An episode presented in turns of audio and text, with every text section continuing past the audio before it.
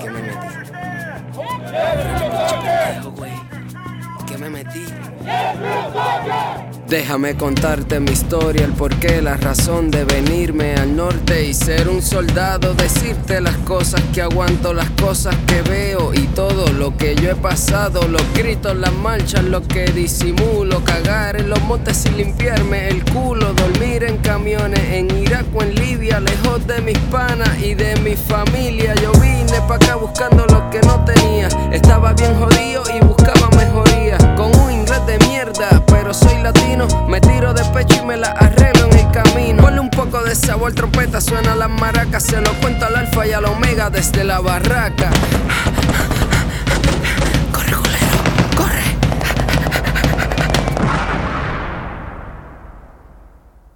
Saludos mi gente, ¿qué es la que hay? Bienvenido una vez más a otro episodio de el podcast preferido de tu podcastero preferido desde la Barraca Pod en el episodio número 31, creo. Déjame ver, espérate. Ah, esto fue el 31, el episodio número 32, mi gente, episodio número 32. Hoy tengo un invitado que viene ah, directamente desde lo voy a dejar ahí que lo diga, pero está aquí en, en Tampa pasando el weekend con, conmigo y con otro compañero. Y el compañero que está aquí conmigo, que va a ser el host de hoy, ya ha estado en este episodio, en este podcast. Estuvo en el episodio número 17 y estuvo en el episodio número 28. Luis Delgado, si no recuerdan, era aquel que arreglaba Black Hawks, helicópteros Black Hawks. Si quieren escuchar su historia y recordarlo, eh, está en el episodio número 17 y también estuvo en el episodio número 28 hablando sobre nuestro viaje manejando desde Alaska hasta Florida yo y North Carolina él. Pero vamos a hablar entonces de, de la persona que estuvo aquí, perdón, que está aquí hoy con nosotros. Eh, danos tu nombre, danos tu, tu, tu edad, de dónde eres. Buenas noches, mi nombre es Yomar Villalongo, tengo 25 años, originalmente soy de Manatí, Puerto Rico. Estoy estacionado ahora mismo en Fort Bragg, North Carolina. Ok, ¿y cuánto tiempo llevas en el Army? ¿Qué- ¿En qué año entraste? Yo entré en el 2019, octubre 7. Ok. Este, y tú le vas a preguntar, hay que preguntarle a él, a ti te gusta hablar mucho, no estás callado. No, pero voy a preguntarle más adelante. pues. Vamos ahorita, dejo para ahorita. Sí. Ok, pues vamos a dejarlo para ahorita. reposar. Ok. este, Mirico, entonces, ¿cuál es tu MOS? Para los que no sepan, MOS o las personas que están escuchando este podcast por primera vez hoy, MOS significa, en palabras resumidas, es el trabajo, la ocupación de la persona en el Army. So, ¿Cuál es tu MOS? Y da una breve descripción de lo que tú haces. Mi MOS es 15 Bravo. Esencialmente nosotros bregamos con los motores de Blackhawk y de Chino, que son los dos helicópteros que utiliza el Army. Ok, ¿y, y qué hace eh, específicamente con estos helicópteros o estos motores? Normalmente lo que damos es este mantenimiento de rutina, este a veces reconstruimos motores, reemplazamos este equipos que estén dañados o que ya haya pasado su tiempo y estén vencidos. ¿Te gusta? Realmente me gusta, la parte que más me gusta es que no estamos ajetreados tan- eh, tanto como otros MOS. Realmente somos los menos que hacemos porque los motores están realmente bien construidos. Sí, que los servicios no se hacen que, de que semanalmente. Exacto, como que los servicios son como cada tres meses, cada dos meses y el resto del tiempo pues estoy este, tratando de cachar un poquito los demás MOS aprendiendo. Si quieres entrar al Army y no hacer nada, 15 Bravo. Bravo es la que hay. Si lo que quieres es hacer PT y no hacer más nada, 15 Bravo. De hecho, antes de entrar, el reclutador me dijo, uno de ellos era 15 Series, que son los que bregan con aviación. Él era Airframe y me dijo, métete a ese, que ese no hace nada. Y yo, pues para allá vamos. Y, ese, y esos son cuáles. esos son estos, los tuyos, los Sí, 15 15 Bravo, sí. sí. Pues miren, a los que están interesados en la aviación, en el, en el aviation field, tengo aquí el 15 Bravo y el Luis Delgado, que es 15 Tango, ¿verdad? Tango. Que son los de Black Hawk No, Mechanic. nosotros hacemos más que ellos. Eso es verdad. Pero a mí me pagan lo mismo. Ah, por hacer menos. Pero a mí me paga más porque los vuelos. Ah, Bueno. pero, pero tú lo vuelas o tú vas en el vuelo. Es lo mismo. Mira, entonces te pregunto, ¿tú tienes algún familiar que está en la milicia o estuvo en la milicia antes, antes de tú, antes de ti? No, realmente no. Soy ¿Eres el primero? Sí, soy el primero. Ok, so que no tuviste tu abuelo, tu tío, nada. Nada que ver. Ok. Y te pregunto, ¿dónde fue tu Basic Training y tu EIT? Para los que no saben, Basic Training, obviamente, ya ustedes, estoy bien seguro que aunque nunca han escuchado el podcast, si es que nunca lo han escuchado, saben lo que es Basic Training, pero EIT, EIT es el segundo training que va ah, una vez termines el basic training, pero el AIT la diferencia es que eh, va más enfocado en lo que va a ser tu trabajo. Eso es lo único que vas a estar ah, aprendiendo en ese training. ¿Cuál fue, dónde fue tu basic training? ¿Dónde fue tu AIT? Y si tienes alguna experiencia que recuerde o, y quieras compartir. Mi basic training fue en Fort Leonard, Missouri. Este, lo odié con mi vida. ¿De verdad? Porque fui durante Invierno. invierno y yo pasé del calor de Puerto Rico al invierno más fuerte que he vivido. Mm. Y mi experiencia fue, me acuerdo un día que me levanté, dormimos en el monte, uno de los FTX. FTX son este training de, de campo. Que está outdoors. Ajá, estamos outdoors. Este, estábamos durmiendo. Lo único que nos dividía de lo, de lo demás, nos mandaron a hacer una caseta con, con palos en las esquinas y este, como una, un tordito encima. Eso fue lo que dormimos. Y estaba bien frío. Frío, pero de que la experiencia fue que me levanté la otra mañana y me caí porque no sentía la cintura para abajo. Wow. Así de frío estaba. ¿Qué mes fue este? Eso fue probablemente a principios de diciembre. Sí, sí, que últimos- en Missouri en diciembre se baja los negativos. ¿verdad? No me acuerdo cuánto estaba, pero obligado estaba en negativo. So que tú fuiste desde el calor de Puerto Rico directamente al frío de Missouri sin haber tenido, sin haber vivido en el frío anteriormente. Esa fue mi primera experiencia con el frío. De hacer PT así con frío, nevando. Eran pantalones cortos, t-shirt. Pasé de mi calorcito de mi casa Ajá. a vivir eso todos los días. Pero lo pasaste. Aquí es estamos, cuestión, de, de adaptarse. Claro ¿no? que sí. Ven acá, y entonces AIT, ¿dónde fuiste al AIT? Eh, Haití fue en Virginia, fue en Fort Eustis, Virginia. Este, aprendí pues lo que fue mi trabajo. ¿Cuánto tiempo estuviste ahí? Tuve desde este, finales de mediados de enero hasta mayo. De hecho, me gradué como un mes antes de irme, pero por lo del COVID no, no nos pudieron llevar a la próxima este, Station. Este, pero estuve hasta mayo. A, a finales de mayo, principios de junio fue que entonces este, cambié de base. Pero estuve de enero hasta la primera semana de junio. En Fort Eustis. Fort Eustis, Virginia. sí. Entonces te pregunto, porque muchos de los que han estado en el podcast como invitados han ido a la escuela de inglés que es en Lackland. ¿Tú estuviste en Lackland o no? No, yo no estuve en la escuela. No tuviste que ir a Lackland. Tú Yo- estuviste en Lackland, ¿no? No. Tampoco. Ok. Para los que no sepan, en el Army pues está la escuela de inglés para los- las personas que el español es su primer idioma, inglés es segundo idioma. Eso es algo pues que pueden escuchar en otros episodios la experiencia de, de otros um, invitados que han estado en el podcast y hablan sobre la, la escuela de inglés y si tienen algún tipo de pregunta sobre eso me pueden escribir, pero vamos a seguir aquí hablando sobre ah, la historia y la verdad la carrera de Specialist, ¿verdad? Correcto. Specialist. Villalongo.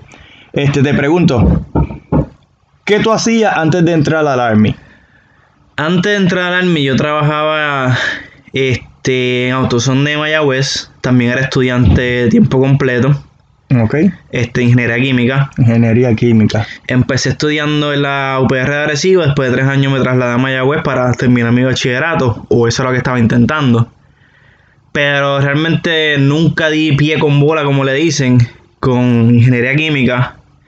Y nunca como que tuve la mentalidad o no estaba como que bien enfocado. Realmente las clases eran bien fuertes, los cálculos, la física, las químicas, que era mi concentración. No daba pie con bola con eso. La frustración terminé dejando la universidad a un lado. De hecho, me acuerdo el día que dejé la universidad. ¿Cuándo Este, fue? entré a la clase de física química. Entré a esa clase y el primer día empezaron a hablar y después de esa clase yo no volví.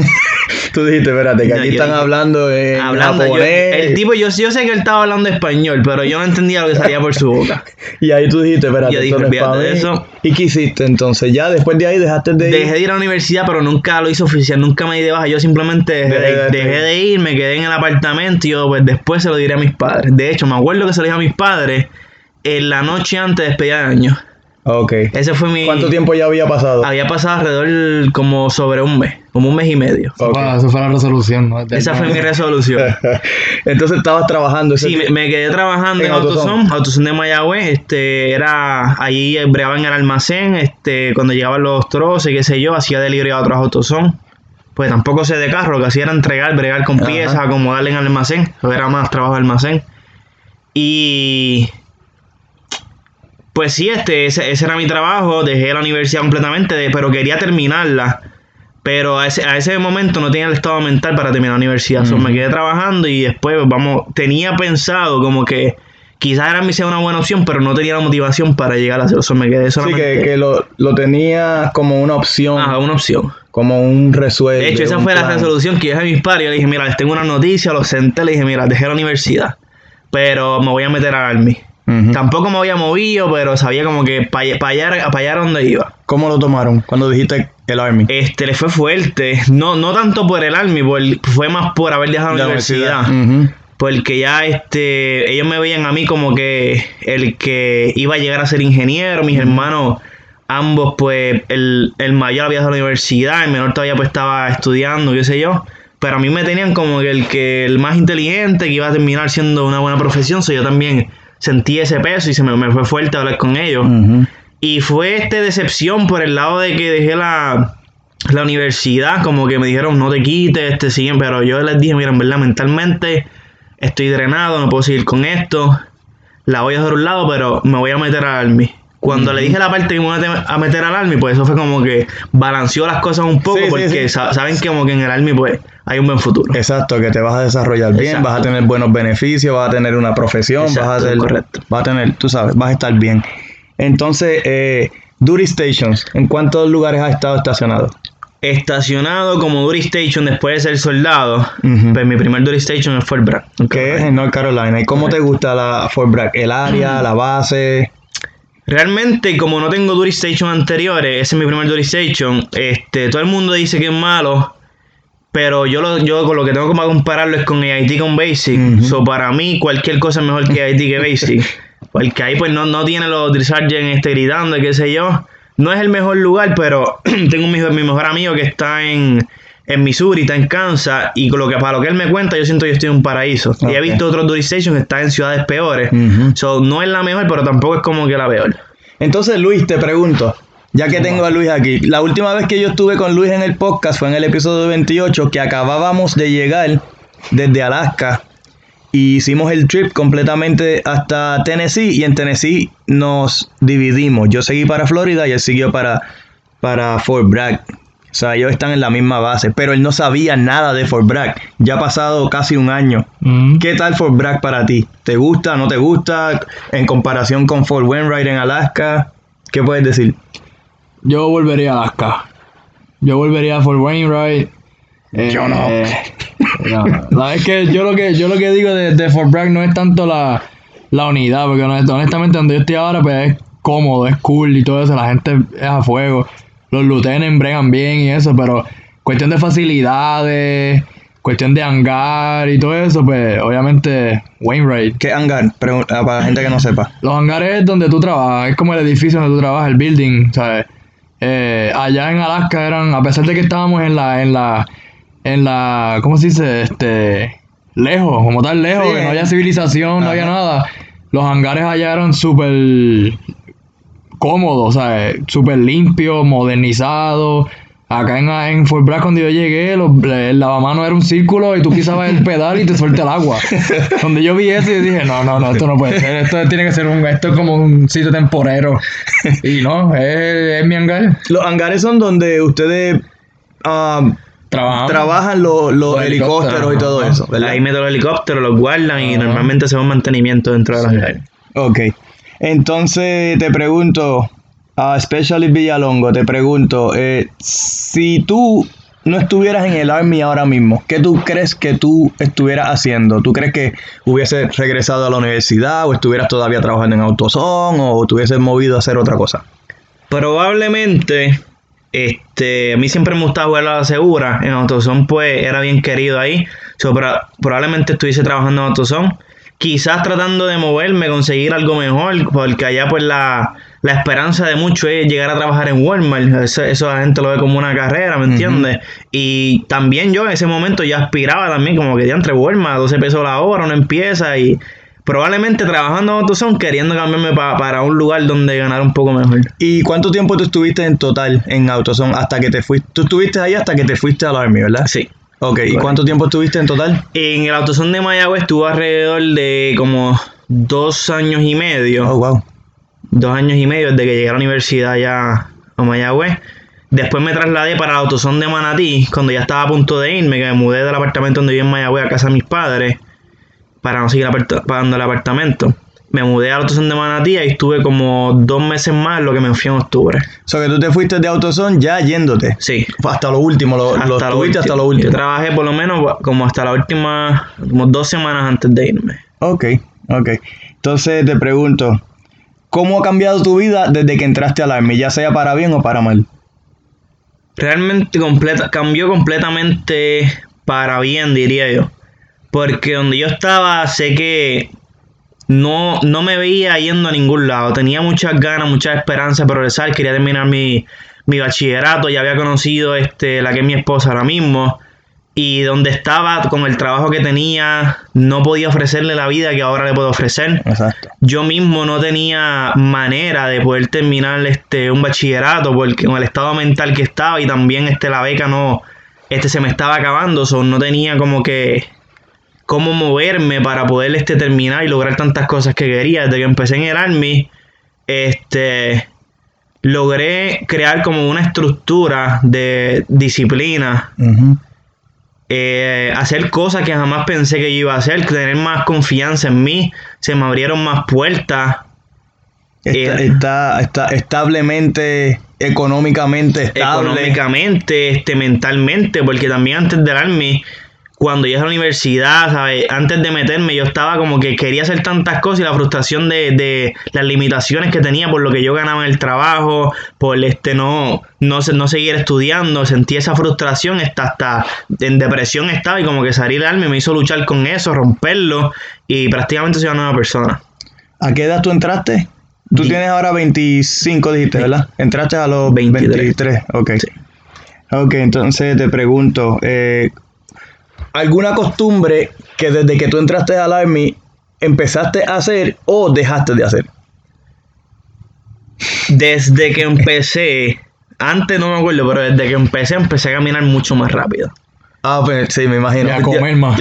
Ah, com- no, sí, siempre he comido mucho, pero. Mira, yo conocí a Villalongo, yo lo conocí ayer, literalmente, porque cuento, cuento largo corto, ayer eh, el Delgado, ¿verdad? Vino desde Fort Bragg hasta mi casa de sorpresa, yo no lo sabía, aquí ocho horas de allá y trajo a su compañero Villalongo desde allá con su esposa y con pues Sheila, que es la esposa de, de, de Luis.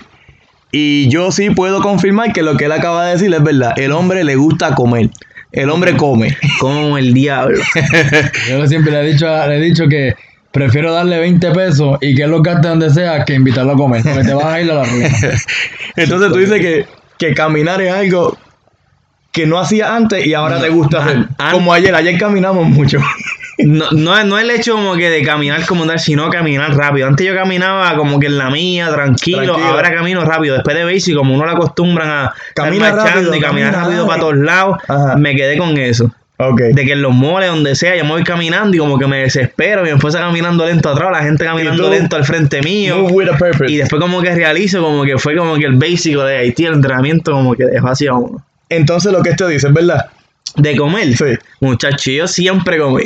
Siempre comí hasta ahora, pero de jaltarme hasta que no puedo, hasta que no puedo ni pararme. Mira, no, ahorita, pasa, ahorita estábamos.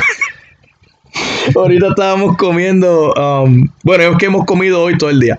Entonces ahorita. Desde ayer estamos comiendo, Desde ayer estamos comiendo. Entonces hoy llegamos de Walmart, estábamos haciendo una comprita.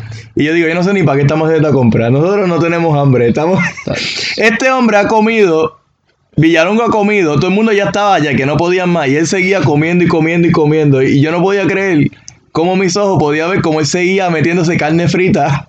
Y, Así. pre- y preguntando para qué era Nutella. Exacto. Y ahora mismo le está esperando que le traigan una batida de Nutella. Exacto, acabar aquí, tú sabes, terminar el podcastito, pero eso es una batida de Nutella. terminar la noche endulzado. Mire, entonces, ¿cuál fue tu motivo para enlistar al Army? ¿Cuál fue, por qué tú decidiste entrar al Army?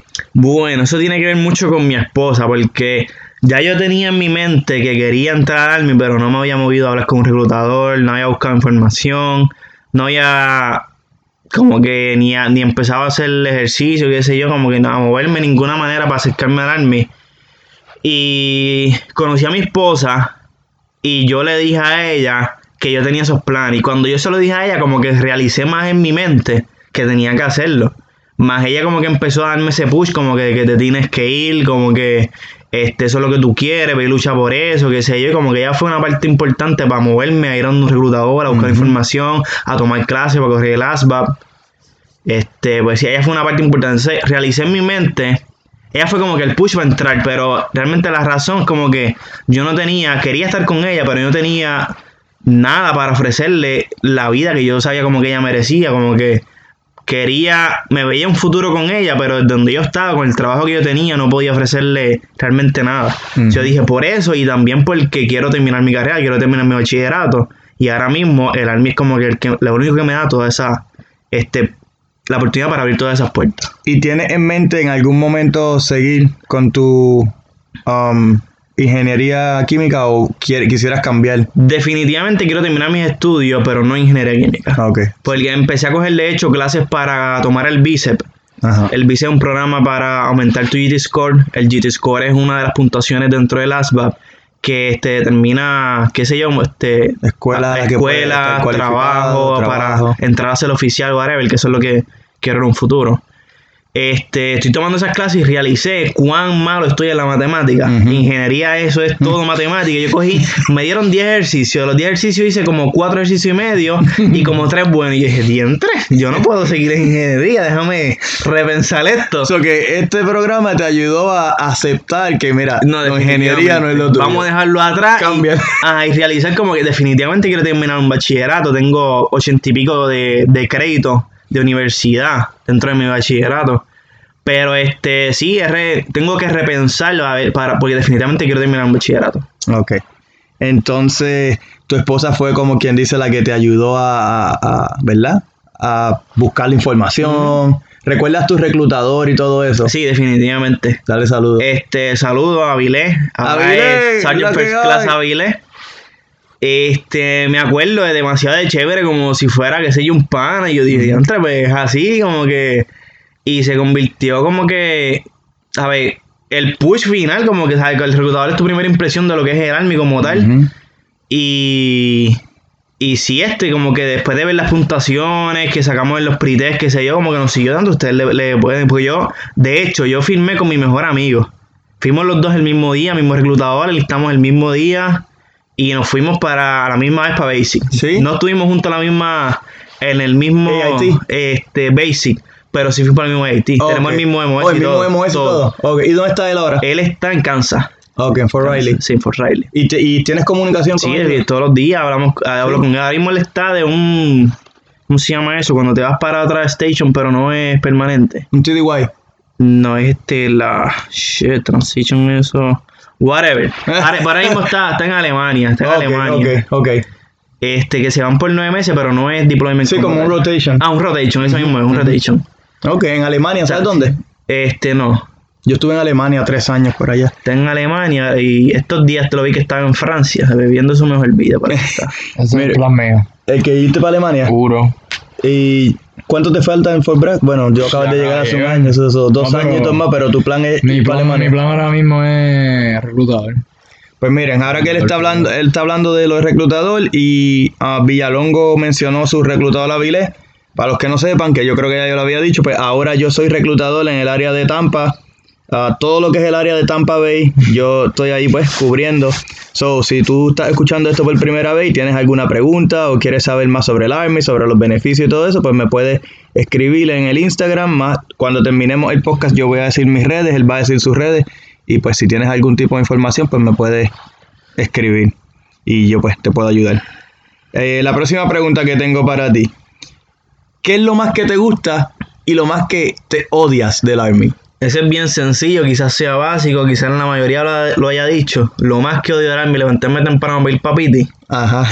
con frío, Porque no es lo mismo levantarte temprano para ir para Disney que levantarte temprano para ir a hacer ejercicio. para ir a hacer ejercicio, que sé yo, correr sus dos, tres millitas, hacer este, los mismos ejercicios todos los días, con frío, eso como que no la hace. Mi parte, ah, y también otra, puedo mencionar más de Sí, sí. que no me gusta. Este, ir a los, a los FTX, que son los training de campo, dormir en el monte, Ajá. no bañarte. Por favor. Aunque de vez en cuando, tú sabes, yo, Por favor. de vez en cuando yo me la apunto, tú sabes, pero pues en el, en el, en el campo es diferente. El hombre, el hombre fue para, fuimos para RTC, el hombre que se fue a comer, parecía una marmota. Eso, eso es casi correcto, pero tú sabes, tampoco me Tipo, el gusta. tipo, todo el mundo trabajando afuera, montando comiendo. tordo, montando tordo a los trotes Esa, para esa- irnos. esa va, esa va para la pregunta de ahorita. Ay, no, no. Mira, y entonces. Este, ajá, la ajá. otra era lo que me gusta, Ajá, ajá. los días primero y los 15 o los 30. Tienes Cuando llega la quincena, eso va seguro. ahí, Seguro, no importa. Se puede estar el mundo ardiendo en llamas. puedes estar en COVID sin ir a trabajar, whatever, y tú vas a ver las quincenas ahí sólidas. Hasta Su puede estar en vacaciones y Y también. Y cobramos. Cobras en vacaciones. Y su deporte favorito es comer. También, en vacaciones especialmente. Se Y- aumenta alrededor de unas 10 a 15 libras en dos semanas. Las cuales tienes que. que Que bajar para Que bajar. Aunque sea en ayuno, meterte ayuno, correr. Antes de que te presenten esa primera formación por la mañana que le toque Muchacho. correr 6 millas. Tienes que ir al bañito y descargar. Mira, entonces te pregunto, ¿tú consideras el Army fácil o difícil? El Army en general. No tan solo tu trabajo, pero en sí en general. El Army en general lo considero fácil. Ujú.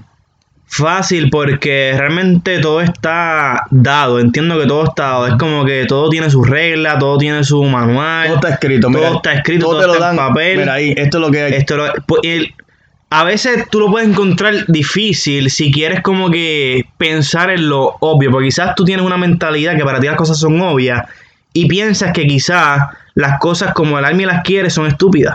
Cuando tú te vas en contra de eso, vas a vivir miserable el resto de- tu carrera porque vas a ir en contra de lo que es el Army, ¿me entiendes? Y te dejas ir por lo que está en blanco y negro, las cosas son así, no importa si tú piensas que son lógicas o no. Exactamente. Ver, ahí, ahí está, ahí está, yo pienso que ahí está el punto. Eso porque la que- gente se, se amarga la vida tratando de ir en contra de lo que ya está en papel. Exacto. No importa si es lógico para ti o no, eso va a estar ahí, es así, hazlo como es. Exacto, aunque ya no tenga está. sentido. Aunque no tenga sentido, así es que ellos quieren Exacto. las cosas. Por Pa- eso, pa- por eso somos como somos. Exacto. Pa- Para mí es sencillo, pero entiendo por qué se le puede hacer complicado a otras A otras personas. personas. Yo lo entiendo. Como también que, Que no es para todo el mundo. hay gente que también, pues, vienen con la actitud de que yo voy a hacer las cosas a mi manera. Entonces se quedan con esa mentalidad de que quieren hacer las cosas a su manera y ahí que se les ve bien difícil. Pues porque no, no aceptan el que, ok, ya tengo que ceder y no las cosas no son a mi manera. Ahora yo tengo que, pues, seguir ciertas reglas, me gusten o no. Correcto. Entonces la próxima pregunta que tengo aquí. ¿Has, ido a algún deployment, algún training en es- especial que, ¿verdad? Que hayas ido y quieras compartir alguna experiencia? Hasta ahora ningún deployment, el único training que he ido este, fue JRTC por un mes en Luisiana, Fort Polk, el peor duty station de Estados Unidos entero, probablemente del mundo. Mira, yo nunca he ido a Fort Polk, pero de todas las personas que yo conozco que han estado allí, solamente una me dijo que le gustaba. El resto de las personas que he conocido que han estado ahí no les gusta.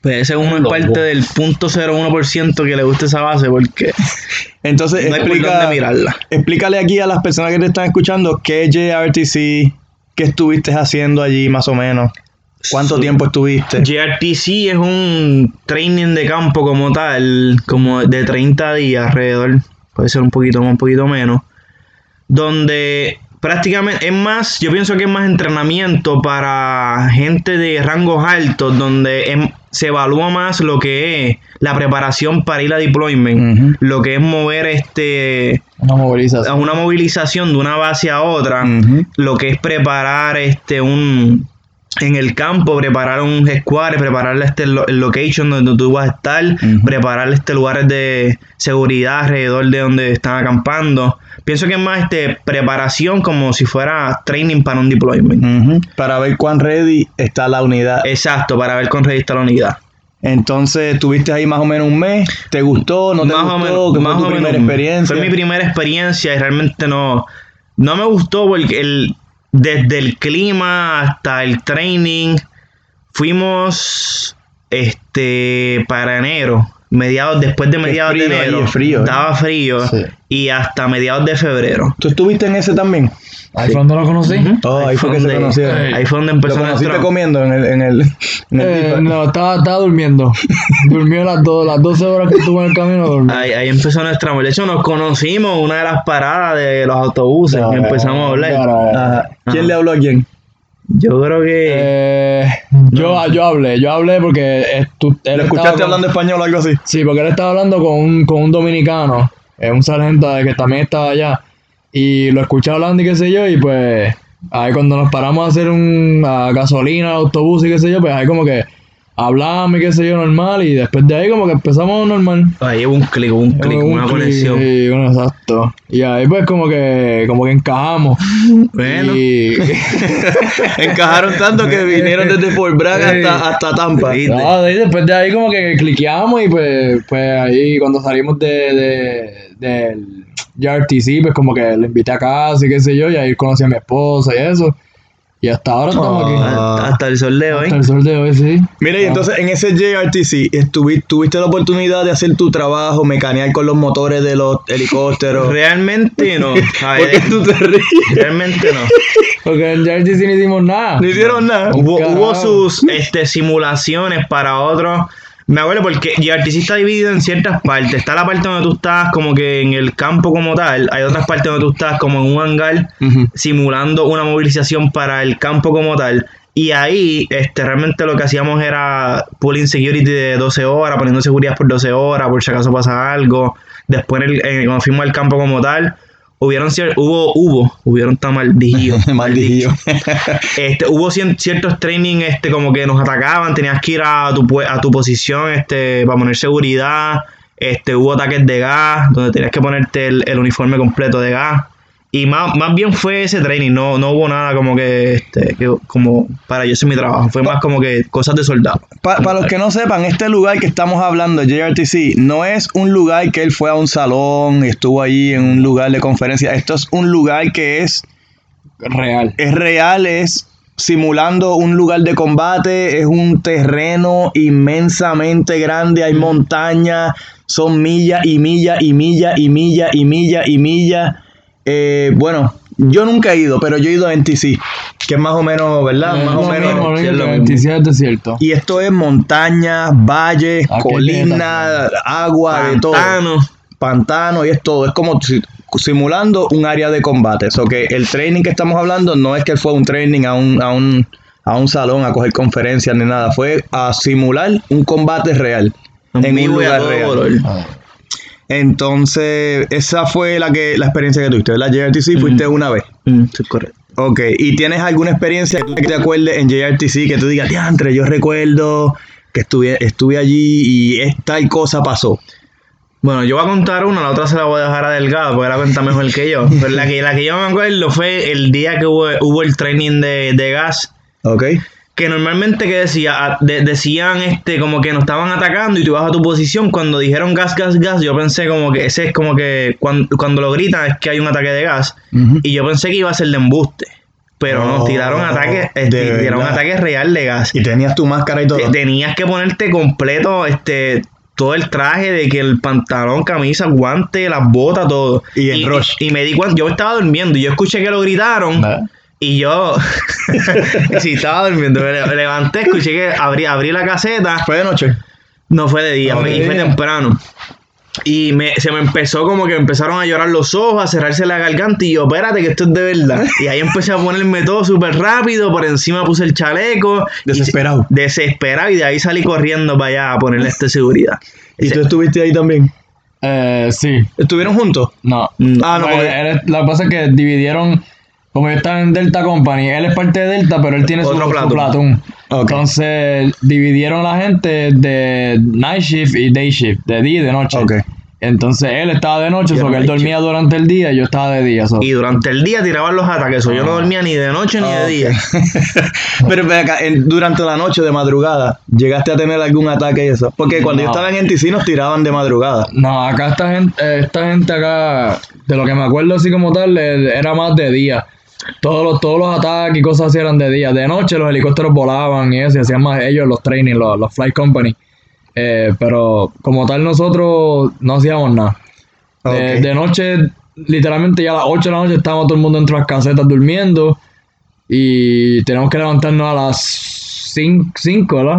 Ujú, a las cinco, 5 para hacer el el stand, stand, Stand two. stand two, que es cuando el sol está saliendo del amanecer Que tienen que moverse Eh, lugar tenemos que hacer seguridad porque como supuestamente, pues, eh, como está oscuro todavía, el sol está saliendo, tu visión no se acopla bien, entonces pueden, pueden haber ataques y eso.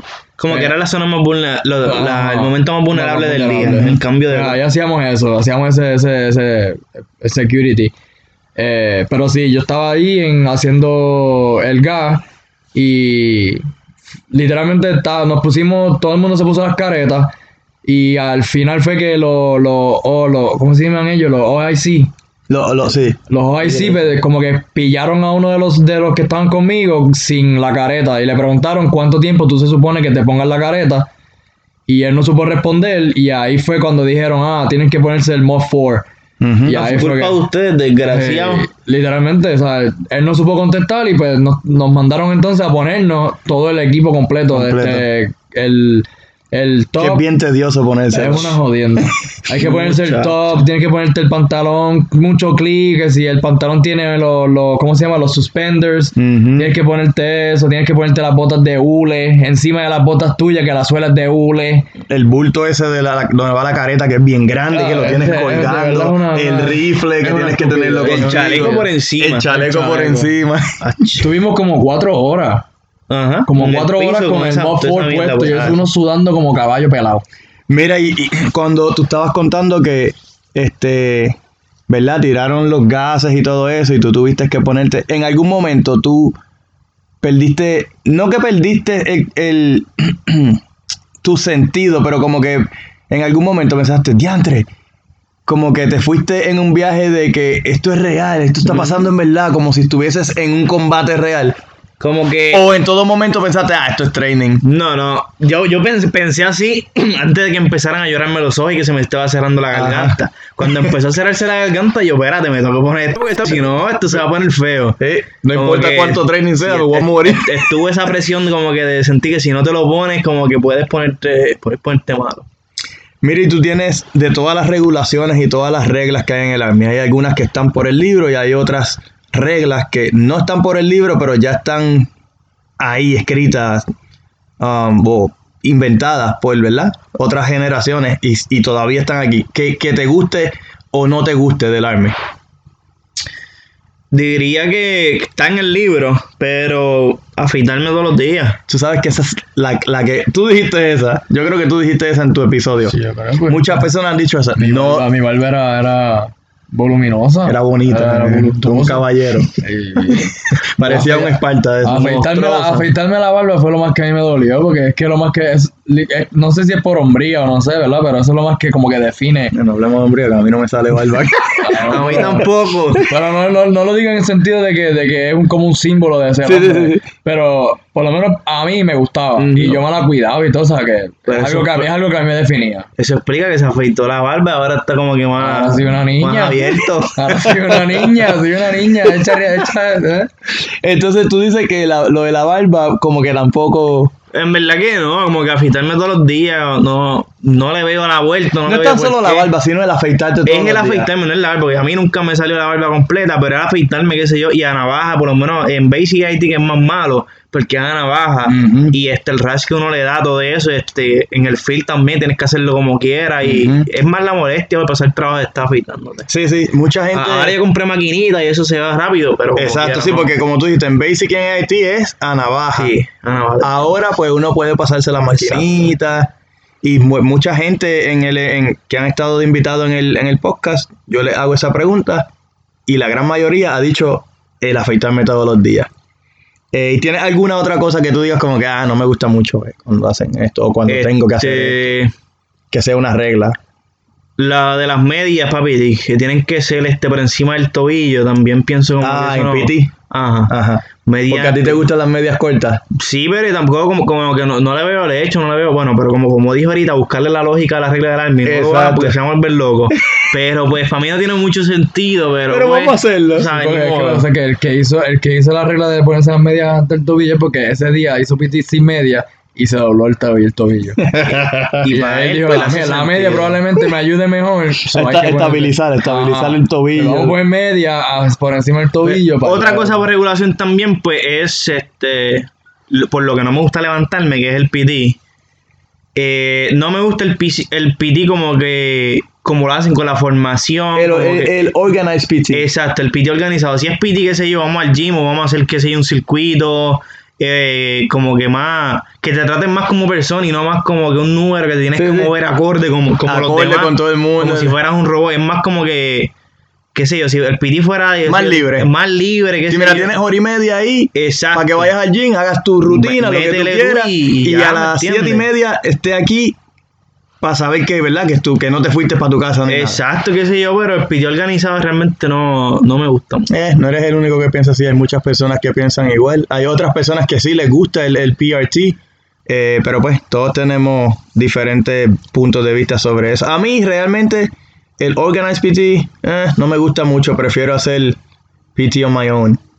Y mucha gente, la mayoría prefiere eso, pero hay otras personas que sí les gusta el Organized Y de hecho, aunque- por motivación, porque si no hay no estás alrededor de otras personas no se motivan. Y eso sentido también porque puedes conectar con, con los demás, este soldado, como que... Pero a veces tú ves, y si preguntas a los soldados que van a esa hora, tú ves como que es más molestia y es estar ahí obligado, porque tú como que no creas más algo donde tú quieras ir a hacer el ejercicio, ¿me entiendes? Exacto. Que obligarlos a que estén ahí y lo hagan sin ganas. Exactamente. Entonces, otra pregunta que te hago.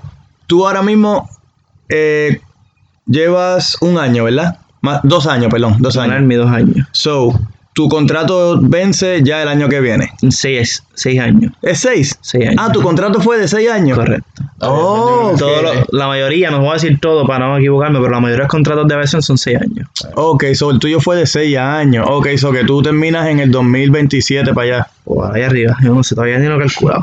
Estamos Ok, 21, vamos están 4, Te queda 25, mucho. 25. al 25. Sí. Ok, vamos a imaginar que estamos en el 24, Ujú, ¿verdad? Y ya te queda un año para enlistar. Digo, reenlistar. ¿Tú reenlistarías o todavía tú estuvieras, tuvieras tus dudas como que lo estarías pensando? Desde ahora mismo ya yo lo estoy pensando, me gusta este pensar como que ahead, como que desde antes. Y yo quiero terminar mi bachillerato. Y para poder terminar mi bachillerato tengo que al menos extender. Extender se puede considerar realistar, pero no como que un contrato extenso, sería más como que pues, alrededor de dos años. Dos, dos, tres añitos más. Porque quiero tener la opción de poder salirme del Army, pero bajo mis propios términos, de tener yo mi bachillerato, Ya certificaciones, para poder tener las mejores oportunidades fuera del Army. Pero también quiero estar dentro de los mejores términos dentro del Army, que por eso estoy tratando de subir mi GT score, tratando que se yo hacer puntos, de mejorar todas las maneras que pueda, para tener, sacar el mejor provecho dentro de los años de mi contrato. Ok. So, todavía no sé si voy a estar, probablemente voy a extender, no- pero no sé si este va a ser mi carrera. Ok, ok. Pero entiendo. voy, voy en camino, si me quedo, me quiero quedar este, por oficial o barra no oficial. Y si me voy, pues obviamente pues, va a ser con un bachillerato y una certificación. Y si te queda, ¿te quedaría en el mismo aviation field o te gustaría cambiarte para algo diferente? ahora no he pensado en hacer reclass, pero sí, después de que pase el GT Score, ves, ver si hay más oportunidades de otros trabajos que me interesen más, penta- consideraría grandemente hacer reclass. Así haría un reclass para el trabajo de este. Eh, si lo veo que quiero progresar y aumentar de rango rápido, sí lo haría porque los, los puntos de ellos son normalmente más bajos que los de nosotros. Pero me, creo que me enfocaría más en algo que me guste. ¿Y tú, Luis? Si tú, irías- si tú harías un reclass, ¿cambiarías al trabajo de, de él? No, No, ¿te gusta más el me tuyo? gusta lo que hago. Ok, ok. Aquí estoy tratando de... Que no, ver, no puede, no- puede con los motores. Estoy aquí tratando de meterle cizaña a los dos, a ver si pelean. hacemos, pero- hacemos cosas diferentes. Lo que pasa es que esa es la cuestión que nosotros- por lo menos yo, pues, eh, hacemos mecánica liviana. Mecánica, lo, que lo que hacen es limpiar el helicóptero. Lo he visto con la manguerita y con la escobita limpiando el helicóptero. Y con Windex. Y con Es que- Windex, más nada. Eso es lo que hace. Eso Por, por eso, ahí te lo acabo de aclarar. Él pierde su tiempo mirándome a mí. Si él no tiene nada que hacer, él pierde el tiempo mirándome a mí lavando un helicóptero. Y cobro lo mismo. So que tú eres el de la, ma- el de la mecánica heavy. Este es el limpiar el helicóptero, pasarle vacuum cleaner por dentro y todo Yo- eso. No, mecánica, él no brega con mecánica. A ver, de vez en cuando, de vez en cuando. Él brega con un tornillito, torquear y fue para afuera. So, tú bregas con motores. Motores ¿Tú bregas con qué exactamente? Eh, noso- es que nosotros somos como que algo general. Pero en me refiero a general en sentido de que. Pero es el mismo, el mismo helicóptero, ¿verdad? Sí, sí. Los dos bregan con Black Hawk. Exacto. Eh, Nosotros podemos bregar con electrónica un poco. Eh, podemos bregar con, con el motor un poco, podemos bregar con airframe un poquito. Pero es como que un poquito de todos los MOS, pero ya él, ya él se enfoca en motor En full. motor full. O sea, Eh, ellos que prácticamente corren el helicóptero entero, todo lo que necesite, pero si es más a fondo de electrónica Exacto. es aviones, si es más a fondo de carrocería, como tal, metales, es airframe, si es más a fondo de motores, somos nosotros, si es más a fondo de transmisión es powertrain. Ok, más Nosotros- limpiarlos y todo eso. Esa, lo demás que hace limpiarlo. Exacto. Nosotros, es más, nosotros somos como un mecánico de carro, pero de mecánica liviana. De car watch. Ajá, Si, si necesita, si necesita este motor y transmisión, pues tienes que ir a un sitio que se especifique en eso. Exacto. Ok. Nosotros somos así. Nosotros Ok. bregamos con cosas generales. Sí, como el doctor generalista. Sí, Exactamente. exacto. Ese es el que te refiere, va, mira, tú Exacto. necesitas ir al... Al cirujano de motores, eso sí. Exacto. Exacto. No, motores. Bueno, qué bueno tener a dos personas aquí que están en, lo- en el mismo, no es el mismo MOS, pero en el mismo series, Ajá. que muchas veces se empiezan a tirar uno al otro y no les digo que escuchen el episodio número 8 porque lo tuve que eliminar, ah, pero, pero sí. Lo este- lo por inbox. Mira, este, la otra pregunta que tengo aquí. eh, ¿Tú tienes alguna película militar, no necesariamente del Army, pero militar en general, que te guste, que, ¿verdad? Que tú puedas ah, recomendarle a otras personas? Me imagino que ya lo han dicho, pero es Black Hawk Down. Porque, porque bregas con Black Hawks. De, de hecho, me gustaba antes de entrar al Army, porque, qué sé yo, cuando se cae, que después llegan todos los, este, como que los rodean, se, Se las caen, creo que se caen dos, ¿verdad? No, acuerdo. Se caen dos, pero uno explotó completo y no, Exacto. eh, uno sobrevivió. El que se cae, que se queda con los sobrevivientes, me empieza a hablar como que eso pues, me impactó antes de entrar al Army. Y realmente yo pienso como que esa serie. La otra sería American Sniper, ¿me entiendes? Pero más, más Black Hawk Down. Porque ahí tú ves como que, ¿sabes? Te- se las ven feas. Y tú, tú llegaste a decir Black Hawk Down, I think. Yo, yo creo que dije Black Hawk Down también, sí. Sí. Eh, eh, casi igual, porque yo cuando yo la vi, la, la película es súper vieja. eh, y yo la vi antes de entrar al Army también, me gusta. Y ahora que lo hago, ahora que hago lo que ellos pasaron, pues nunca pasó por esa experiencia, pero lo, estoy haciendo lo que ellos hacen. Un so, poquito más relacionado. eh, exacto. Y, y también la de Tear of the Sun, la que hizo Ah, este esa fue Bruce Willis. Ajá, esa yo no la he visto. Esa película está súper brutal también. Las dos están buenísimas. Pero Black Hawk Down más me- ahora más me identifico con la película. Exacto, porque esa es tu área. Porque ese es mi emo, exacto. Mira, y entonces, este, bueno, Luis Delgado, tú eras mi host, te voy a dejar a ti hacerle un par de preguntas ahí a, a tu compañero de, de pla- no de Platón, pero de compañía. Hazle un par de preguntas ahí. No, yo lo, único que le puedo preguntar es cómo él come tanto. ¿Cómo él come tanto? y no- ¿Dónde le cabe tanta ¿Dónde comida? le cabe tanto? Porque parece un canguro. él come y tiene un pauchito al lado para echar lo que quede. La sobra para mañana. ya nos acostaba a dormir y él está pensando ya en el desayuno. Eso siempre hay que mirar, hay que pensar al frente. Ok, entonces, eh, ¿qué otra pregunta eh, tienes para, verdad, para tu compañero Villalongo? Sí, que honestamente cogiste, me cogiste desprevenido. No tenía nada así planeado para preguntar. Lo más que así es de comida. Entonces, eh, pues sí, pues el tipo le gusta comer mucho. eh, pero te pregunto, PT, ¿cómo tú consideras PT en el Army? En comparar, comparándolo con eh, AIT, Basic Training y después en el Real Army. Demasiado fácil. ¿Verdad que es mucho más fácil? Basic y en- IT son hasta traumante el PD. ya, a la hora que sea, como esté el weather, no importa si neva. Y con la presión de que tengo que Y la pasar, que hacer presión todo. de que tienes que pasar todo, si no te quedas ahí, repetirlo. La presión de que tiene a Audrey Sargent gritándote al lado. Eso no importa si está nevando, tú vas a salir en pantalón corto y tu t-shirtcita a correr por tu vida prácticamente, porque si no te vas a quedar ahí. O sea, la única manera de pasar AIT, pasar Basic, es pasando el sí.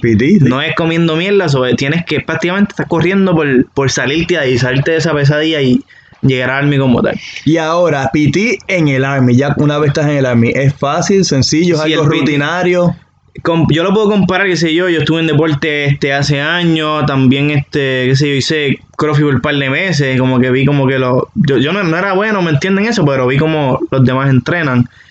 Y realmente es fácil, realmente es un PT sencillo donde haces un calentamiento y vas y corres. El otro día haces un calentamiento, haces un circuito sencillo, qué sé yo, de hacer este pucho abdominales, maybe levantar ciertas pesas, pero no es, realmente no es complicado. Ajá. Que Entonces, recuerda que también en, en, en Basic ya esa gente Ya, ya es- esa gente tiene como su programa ya establecido. Sí, o sea, ellos van a regirse por lo que ellos están haciendo. Ya que cuando tú sales de Basic y IT, ya es como tú eres como una persona libre. O sea, tú haces lo que tú... PT, haces PT normal y después tú puedes por las tardes, vas al gimnasio, hacer lo que tú quieras. eh, que ya tú no tienes que estar bajo ese régimen de, de los drill sergeant ni nada de esas. O sea, ya tú eres más, más libre. Puedes hacer más cosas y lo que te da la gana. O sea, que tú, ha- tú haces... ¿Cómo te digo? Tú puedes... Tú tienes la opción de fallar o seguir. Exacto. Pues hay gente que puede.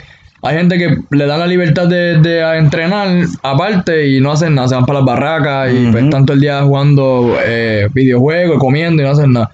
Pero eh, obviamente, si te gusta lo que haces, pues obviamente le vas a sacar el jugo y le vas a sacar provecho y vas a hacer lo que te gusta hacer. Mira, esta pregunta que yo te acabo de hacer, yo no la tenía en planes ni nada, pero te la pregunté porque yo tengo muchos ah, muchachitos, muchachitas que van a la oficina de reclutamiento y casi siempre me, me hacen esa pregunta. Ay, ¿cómo es PT? Me van a estar gritando todo el tiempo. esta parte la puedo aprovechar, porque yo soy un vivo ejemplo. Yo no sé si este, le hacía ejercicio en Tener Army, pero yo hacía nada. Absolutamente nada. No, Yo- comer. comer, trabajar y jugar PlayStation o ver Netflix. Nada más. So, yo pasé de Y deporte cero. de, de- de vez en cuando. Hacía deporte pero cuando era más que sea adolescente, Ah, ay, ok, qué sé ok. yo, pero ya después de grande pues no hacía nada, pero de que Nada nada. más que lo que acabo de mencionar. Era, era comer, trabajar y irme a la cama, dormir, tele- televisión, Netflix, PlayStation, nada más. So, yo pasé prácticamente del mueble de la cama a hacer ejercicio en el Army. De un día para otro. De un día para otro. Yo estaba asustado por eso también. Yo dije, de ese Army, esos ejercicios, espérate, que aquí, olvídate. Pues exactamente eso, por eso es que te hice la pregunta, porque muchos me preguntan, diantre, yo no hago ejercicio ni nada, ¿cómo es eso? Voy a, me van a estar gritando todo el tiempo, tengo que estar haciendo ejercicio todos los días, todo el día, es difícil, es muchas horas, y por eso fue que te hice la pregunta, pues, ¿verdad? Pues, Personas que te estén escuchando, que tengan esa pregunta, porque es una de las preguntas más comunes, pues puedan escucharlo de parte de alguien, ¿verdad? Que recientemente fue a Basic Training hace dos años y pues pueden escucharlo de ti. Y también era uno de mis miedos. Yo empecé, pero o sea, tienes que realizar que allá lo único que vas a hacer prácticamente es comer lo que ellos te dan y lo que ellos te dan es para el training que ellos te van a dar. Prácticamente lo único que vas a hacer es estar entrenando y comiendo lo que ellos te dan para seguir entrenando. Y para donde quieras tienes que caminar, para donde quieras tienes que marchar, para donde quieras tienes que correr.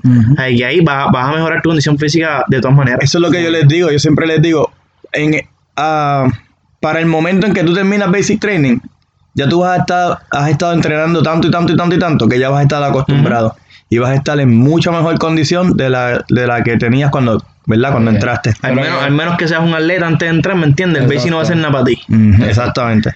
Exacto. Lo, lo que iba a decir es que no es, no es esperar a llegar a la basic para poner como tú quieres estar. Obviamente tú tienes que ya desde antes acondicionar tu cuerpo. Deberías. Exacto. Exacto, empezar a a, a poner a acondicionar tu cuerpo, poner por lo menos correrte media media horita, aunque sea caminando, porque tú, tú quemas calorías caminando, ¿sabes?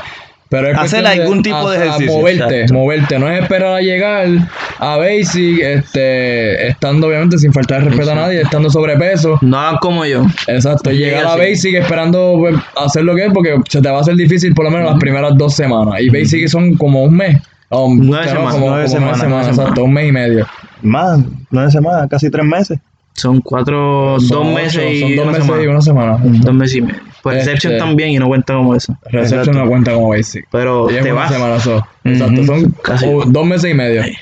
Eh, pero esa, esa es no, no esperar a llegar a, a Basic a, a, ponerte en forma. Exacto. Exacto. Es tú empezar desde antes. Porque si no, mm, la vas a pasar un poquito mal al principio, pero después, después no un poquito. Yo, yo fui, yo fui en forma, pero en forma de bola. en forma redonda. forma redonda. De vole playa. Sí, vole yo, playa. yo no, yo no hacía, o sea, yo jugaba mucho básquet y, y corría mucho, obviamente jugando básquet tienes que correr y tampoco es que era Usain Bolt, pero por lo menos yo sí por las tardes, después que salía de trabajar de todo el día, me iba por las tardes a jugar básquet.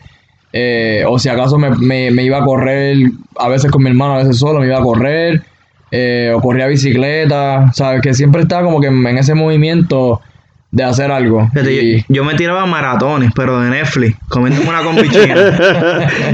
Dice, bueno, hoy, mañana voy a meter un maratón. Un maratoncito. El maratón era de ver la película sí. 1, 2 y 3 de, de X película. Un maratón de entera, ver las 18 seasons de Grey's Anatomy. Exacto. En un día. Con una combi china al lado. Y mantecado. y mantecado, pero no, no hagan eso. Para cerrar. Mira, entonces, eh, la última pregunta que te voy a hacer. Imagina que tienes una persona, por lo menos, que está escuchándote ahora mismo, y esa persona va a depender de ti y de tu consejo para enlistar el army. O sea, esa persona está esperando que tú le des un consejo, y es- entonces depende de ese consejo, esa persona va a decir, mira, si voy a entrar o no, no voy a entrar. De nuevo voy a retomar, porque no, este, voy a hablar por mi experiencia, voy a retomar mi estado mental, físico, emocional, este, económico antes de entrar al Army.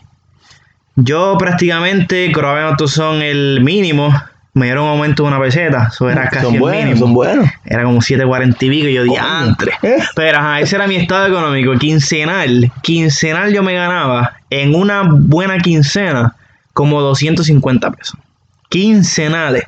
Wow. Ese dinero yo lo utilizaba para visitar a mi novia desde Mayagüez hasta Loíza. Que para los que no sepan, que no sean de Puerto Rico y estén escuchando, desde Mayagüez a Loíza, Es de una esquina a otra. manejando, tú te Dos horas y media. Exacto, dos horas y media. Solamente ir. So, Exacto. en la- mi quincena se iban en gasolina y comida prácticamente. Ah, y pagar la renta de mi apartamento. Comida, como siempre, ¿verdad? Comida hay que comer. Gasolina, gasolina echaba 5 veces el carro y los otros 150 era de comida. Hay que comer y este. Y ella tiene que comer también. Ella tiene que comer, me entiendo, uno tiene que alimentarse. Pero también estaba el apartamento, yo pagaba 275 mensuales del apartamento. So, una quincena entera era para el apartamento. Y más la luz, by the way. Más compras. So, y ahí, pues ya tú sabes. Sí, que ahí- estaba el bolsillo ya, estaba ahí. ya la cosa estaba apretada. ya tenías todo, todo el budget. Ya estaba, mira, esto es para esto, esto es para Sí, esto, ya. esto es para esto y esto es para esto. Yo me compraba, me acuerdo, yo donde compraba camisa era en Old Navy como una vez cada seis meses. Como, ay, me compro una ropa nueva ahí. Una camisita, 10 pesitos, Navy, ya, eso era, eso era mi shopping. Ajá. Y ese era los gustitos que yo me podía dar, o de vez en cuando, qué sé yo, este, ir al cine, whatever, cuando podía sacar un chispito más, o me sobraba algo. hacían unas horitas de más. Exacto. Lo, lo más que pude llegar a hacer fueron como 500 y pico de pesos. Para Este, Navidad, me imagino, para esa, para esa- Ajá, que ahí pues prácticamente era part-time, pero me pusieron a trabajar un montón. So, llegué a coger las suben. 40 horas, su- pasé de 40 algunas veces y 500 y pico, pero aún así, ¿me entiendes? Esa era mi situación este, financiera. Lo más que llegué a ver si eran 200 y pico, 300 pesos, lo más que llegué fueron 500, 500 y pico. Pero aún así, así no iba a llegar, no iba a progresar, no iba, no iba para ningún lado. Ujú. Mentalmente me estaba drenando universidad, el trabajo, con el trabajo no iba a llegar para ningún lado de nuevo. Este, ¿sabes? Tenía tantos sueños, tantas ganas de, de progresar, de, de hacer una familia, de terminar la universidad, de, de salir de donde yo estaba. Y realmente no veía ninguna otra alternativa, ninguna otra oportunidad, ninguna, nada que no fuera el Al yo entrar al Army me dio una estructura este, mental, me dio una, estru- una estructura física, ahora mismo estoy comiendo como el diablo, ¿me entiendes? Pero gen- generalmente el Army te da una estructura, que es lo que uno necesita cuando uno quiere un futuro, uno necesita una estructura donde empezar a construirte. Ujú. So, cuando tú te encuentras en Basic, me acuerdo muchas veces me encontré en Basic, yo, ¿por qué estoy aquí? Me encontré, este, yo hasta lloré en Basic. Pues yo salí de la comodidad donde yo estaba, dejé de mis padres, mi familia, todo lo que yo conocía, a enfrentarme con gente que yo no conozco, gritándome todos los días, como que la presión de tengo que pasarlo, me quedo aquí, con muchos miedos. Pero eso me enseñó a ser más fuerte, me enseñó a que mi mundo era bien chiquito y el, el mundo es súper grande, muchas oportunidades. Y todas esas oportunidades yo no las veía desde donde yo estaba antes de entrar al Army. Yo no tenía toda esa oportunidad de terminar la universidad, poder ofrecerle a mi esposa una casa, poder ofrecerle, qué sé yo, este, un todo lo que le puedo ofrecer ahora, ¿me entiendes? que ahora pues la estabilidad económica, la oportunidad de empezar a crecer poco a poco para poder llegar a una familia en un futuro.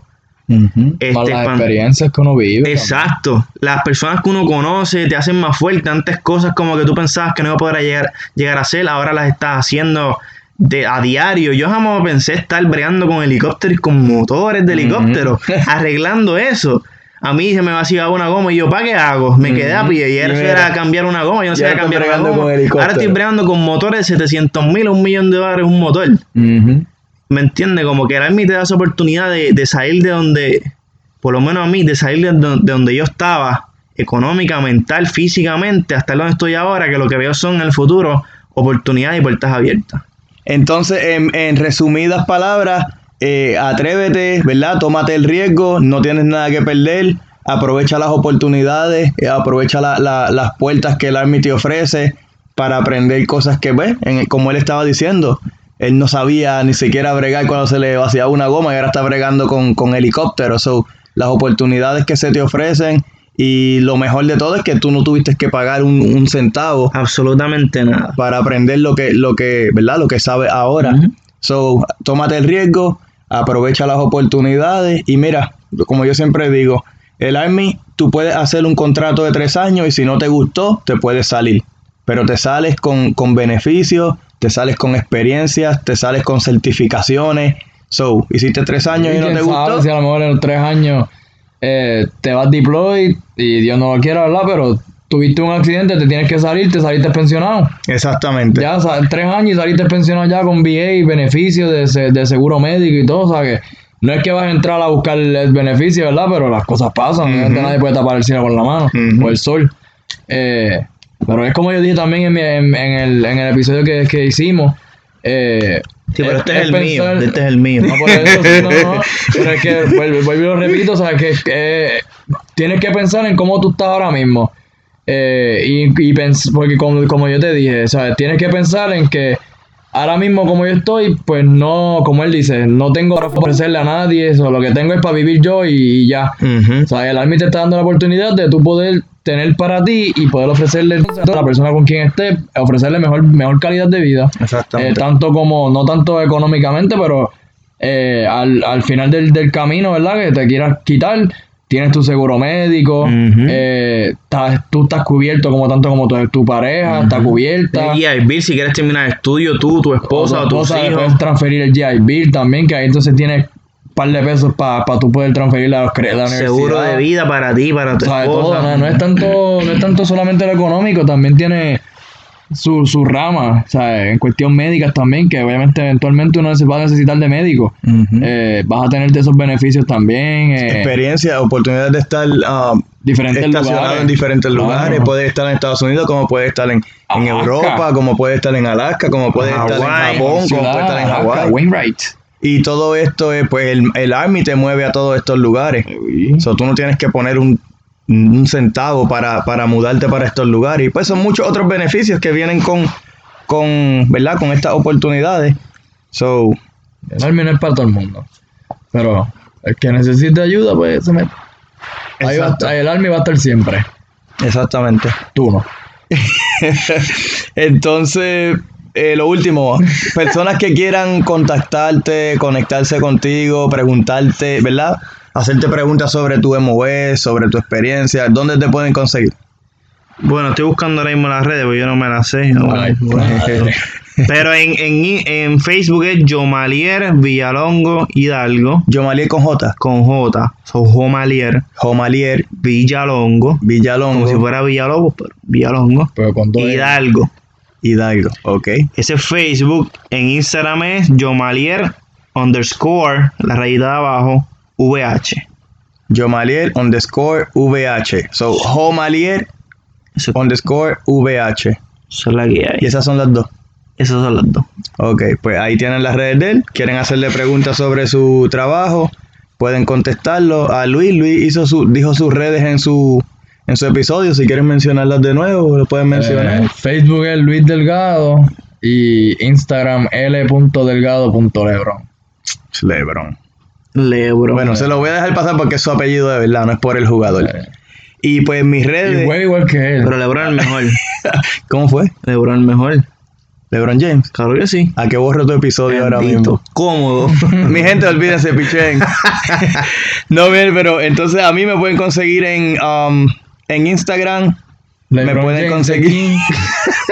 23. en Instagram, ya, pues de ahora en adelante, ustedes ya saben que yo siempre daba mi, mi- mis redes personales, pero esta vez voy a estar haciendo, de ahora en adelante, hasta que termine el recruiting, voy a estar haciendo solamente las profesionales. Eh. So, mis redes me pueden conseguir en Instagram como SGT underscore Rodríguez underscores US Army Recruiter. So, SGT underscore Rodríguez underscore US Army R E C R U I T E R. Y también me pueden conseguir en, en la cuenta del podcast que es desde la barraca. Al igual en Twitter, desde la barraca. Y pues yo creo que esas son todas mis redes. Por lo menos las más importantes. ¿Tienen algo más que añadir? ¿Algo más que quieras decir? ¿Algo más que quieras aportar? Yo necesito ir al baño. Bueno, pues él va a ir al baño a hacer su, su, su business. Gracias por estar en el podcast. Y Está preguntando para la Nutella y ya, ya que ya se acostó. ya, ya que se acostó. Eso- eso Yo es- puedo mandar una cucharita de Nutella, después vaya al baño. Pero nada, este, gracias por tenerme en el podcast, gracias por esto, este. Métanse, métanse al Army. Definitivamente una gran experiencia para que salgan de donde estén, tengan un buen futuro. Gracias por esta oportunidad, por la invitación. Seguro. Este Luis, Siempre a las órdenes. muchas gracias, caballero. Siempre aquí a las órdenes cuando guste. Voy para el baño. Bueno, mi gente, los veo en el próximo, ¿ok? Pamita con Tito. Yo quiero.